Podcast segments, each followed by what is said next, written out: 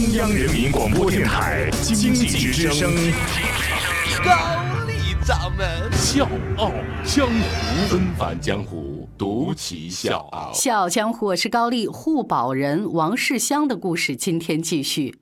昨天我们讲到了，从一九四五年到一九四六年一年的时间里，王世襄就为国家追回了数以万计的珍贵文物。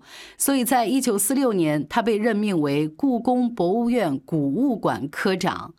在之后，由于历史原因，王世襄不得不离开故宫。离开故宫之后，很多人都会觉得那段日子他应该非常难挨，因为正是风华正茂、干事业的年纪。可是他并没有放弃自己，他开始重拾儿时的那些爱好，每天呢起早贪黑就钻研那些偏门的学问，收藏研究起了明清家具，还有歌哨，还有竹刻、葫芦等等。没有公务在身的王世襄，骑着自行车穿梭在北京的大街小巷，和工匠、民俗艺人混在一起。他待人非常的谦恭，工匠呢也爱跟他交流。就是在他的身上，已经完全看不到那个富二代的影子了。他曾经走街串巷的收集旧家具，说呢有一次在通州看到有一对明朝的凳子，人家要价二十块钱，他就立刻掏钱。看他没还价，那个人后悔了，觉得诶，我是不是卖亏了？马上改口说不卖了。两天之后，路过东四挂货铺，他看见有一个人坐在那个凳子上，就去问他说：“你这个凳子多少钱？”这个人要价四十，他一摸兜子呢，发现没带钱包。等他带着钱回到这个铺子的时候，这凳子呢又被人买走了。他又辗转去找这个人，就这么来来回回跑了三十多次，最后花了四百块钱把那对凳子收下了。为了收藏文物，他可以说是散尽家财。当时呢，他曾为这个事情穷到什么程度？我来告诉大家。收藏家马未都回忆说，在北京通县，呃，王世襄呢看中了一张黄花梨的方桌，价格呢只有五块钱。王世襄呢舍不得掏运费，就自己一手扶着车把，一手扶着桌子腿儿，把桌子扣在背上，一步一步运回了家。很多人都说王世襄太傻了，但是他自己没觉得亏。他开玩笑说，每个人身上都有一根贱筋啊！搜集文化器物呢，总是有一个经历的，越是曲折，越是奇巧，就越让人难忘。就是这根所谓的贱金，让他长时间囊中羞涩，但却收藏了诸多的珍宝。论数量，他一个人收藏明式家具就达到了七十九件；论质量，他的弟子古家具专家田家清曾经这么说过：如果要选十二件全世界最好的明式家具，出一套邮票代表中国文化，那先生的收藏就占了五件。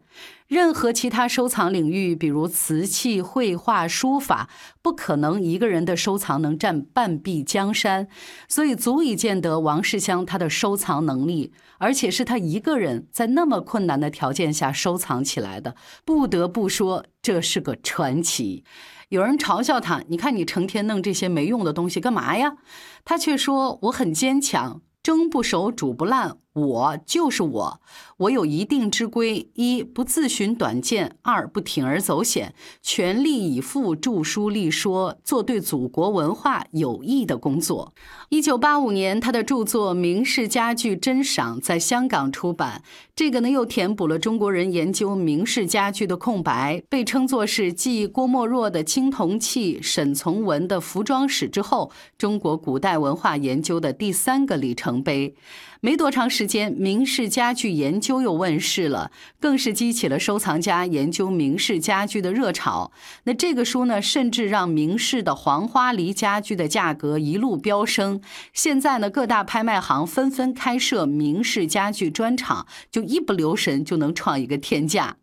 所以，王世襄几乎是以一己之力推动了全世界明式家具的收藏和研究，为世界保存下了大量的珍贵文物，也带动了一个巨大的收藏产业。二零零三年十二月三号，为了奖励他在文化发展领域的卓越贡献，荷兰王子曾亲自给他颁发荷兰克劳斯亲王最高荣誉奖，而他也成为获得这个奖的中国第一人。我是叶檀。向你推荐有性格的节目。笑傲江湖，请在微信公众搜索“经济之声笑傲江湖”，记得点赞哦。昨天的节目一直到此刻，现在我讲的都是王世襄的前半生，他的前半生呢一直在收藏。那接下来我想说他的后半生，后半生王世襄却开始选择散尽。二零零三年十月二十九号，和王世襄相依为命、患难与共六十年的夫人因病去世。王世襄悲痛不已，然后他就开始交代自己的身后事，加快了散尽的步伐。就在这一年的十一月二十六号，王世襄以自己和妻子两个人的名字举办了一场珍藏中国艺术品的拍卖会。这场所拍都是他和妻子倾尽半生精力、孜孜以求、精心收藏的各种文物，包括古琴、铜炉、佛像、家具，还有竹木雕刻等等。我特别想说的一点就是，拍卖所得全部交给了国家。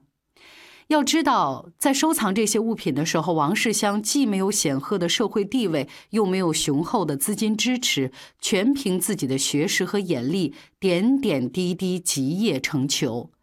这么费尽心力收藏的东西，就这么散尽了。又有人说王世襄傻了，可是他却非常坦然地回答：“我对任何身外之物都抱有我得之、有我浅之的态度，只要从他获得过知识和欣赏的乐趣，我就很满足了。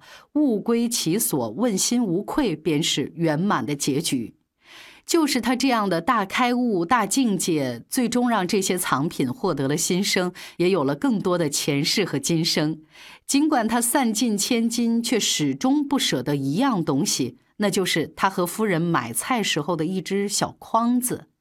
从前，他和夫人一起买菜的时候，总是相互分担菜筐的重量。二零零九年六月，中国文化部国家文物局授予王世襄“中国文物博物馆事业杰出人物”荣誉称号。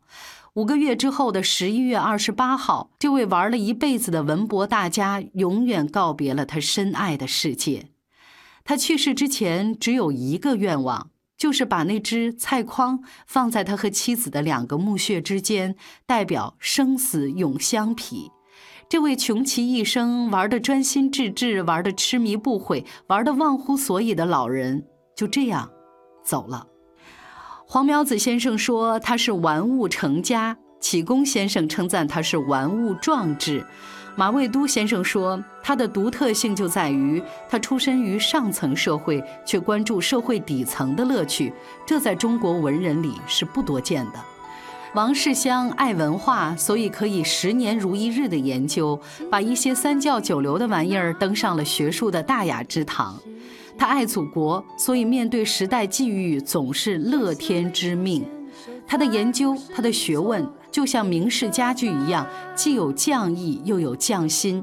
以玩为生的他，玩不丧志，把大俗玩成了大雅，甚至玩出了世纪绝学。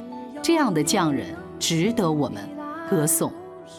小江湖是高丽，祝你周末愉快，下周见。一千年